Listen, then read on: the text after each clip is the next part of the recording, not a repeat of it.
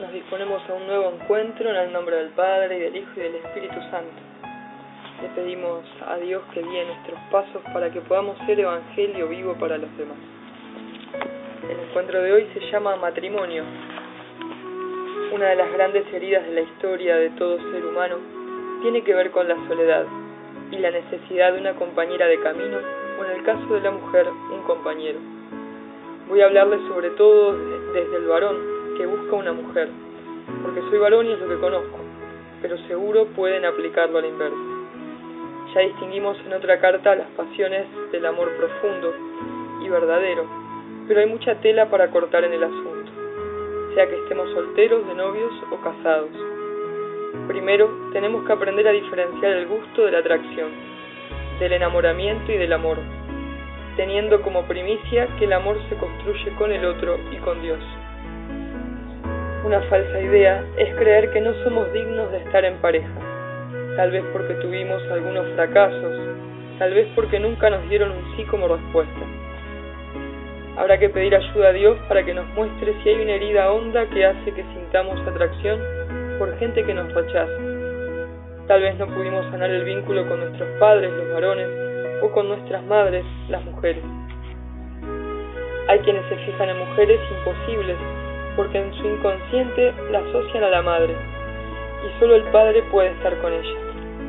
Cuando están frente a una mujer y frente a otro varón, se ponen en ridículo privilegiando al otro. En algún punto siente que ese no padre es mejor para estar con ella.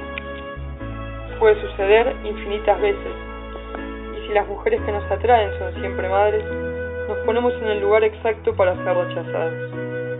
Si logramos sanar esto de la mano de Jesús, podremos elegir esposa y no madre. Y a los cristianos muchas veces nos pasa que tanto nos llamamos hermanos entre nosotros, que es otra manera de quedar en ese lugar donde todas son inalcanzables. Más se nos complica a aquellos que buscamos vivir la castidad, aunque de su mano no es imposible encontrar a nuestra María, o en el caso de ellas, a su José. El mundo está tan sexualizado que es muy difícil que el adolescente comprenda que es mejor esperar para tener relaciones o incluso para ponerse a salir con alguien. Todos pasamos por eso y fuimos comprendiendo que primero hay que madurar el corazón y estar bien con uno mismo, para poder estar bien con el otro y luego no contar heridas de más en nuestras relaciones. Salir con alguien un tiempo para después ponerse de novios parece bueno si no hacemos nada que sea propio de los novios y estar de novio con alguien que es bueno, pero se vive más sanamente, con menos heridas y más santamente si no hacemos lo que es propio del matrimonio. ¿Y cómo identificamos estas cosas? Por la paz que deja en el corazón y porque cuando no se practican generan el mismo resultado que tirarse de un edificio. Siempre va a estar esa idea que a nosotros no nos va a pasar.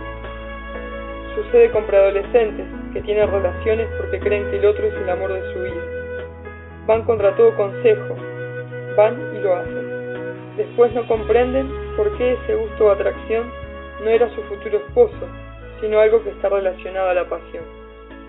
Nuestra cultura actual incentiva eso, dando como falso remedio los anticonceptivos y el aborto, por si fallaron los anteriores, muchos de los cuales también son abortivos. La madurez biológica que van teniendo los adolescentes no condice con la madurez interior, aunque también pasa en el mundo adulto. Si se supiera cuánta paz deja vivir la castidad, todo el mundo lo pondría en práctica. Si se comprendiera que el placer del momento deja heridas y vacíos duraderos, nadie tendría relaciones a temprana edad o antes del matrimonio. Salir para conocer al otro sanamente podría bien excluir los besos, porque queremos conocer su personalidad, la afinidad que puede llegar a ver. Es bueno aprender a respetar nuestro cuerpo y el de la mujer que nos gusta, sin dejarnos llevar por impulsos que no construyen lo verdadero. Porque después de todo, ¿acaso no queremos ser felices de verdad? Si hay un modo de alcanzar la plenitud, ¿no sería mejor jugarse a vivir de esa manera? Si Dios está con nosotros, ¿qué nos podría pasar? Dios nos anima a vivir el noviazgo de la manera que Él lo pensó cuando nos creó varón y mujer. No a la moda de turno, promocionada en la televisión, en las redes, en política, etc. Si nos dejamos modelar por Dios, vamos a terminar amando la castidad, porque eso deja menos heridas en el corazón. Conocí gente que no vivió la castidad, que tuvo relaciones con muchas mujeres y después daba lo que fuera por volver el tiempo atrás y no haberlo hecho, porque una pasión desordenada no construye un amor verdadero. Hay que confiar en que Dios nos creó y sabe qué nos hace bien y qué nos hace mal. Sus propuestas no son imposiciones moralistas, sino que contempla su creación y quiere lo mejor para cada uno. Muchas veces me pregunté por qué hay mujeres que dicen buscar un San José, pero se dejan seducir por los Judas. ¿Buscamos los varones imitar a San José? ¿Buscan las mujeres imitar a María? También los adultos ya casados podemos hacernos esta pregunta. Este es el modelo perfecto de familia. Si realmente buscamos la felicidad y dejar de lado la soledad, la respuesta está en la Sagrada Familia. El que no quiera creerlo ni vivirlo tendrá que aceptar el vacío que dejan las falsas relaciones. ¿Ser como la Sagrada Familia, ser vírgenes?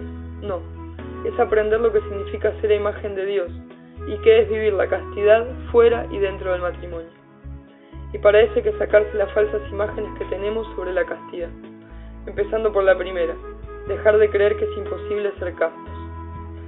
Oremos dando gracias a Dios por habernos creado varón o mujer, por querer sacarnos de esa soledad que nos hace tanto mal.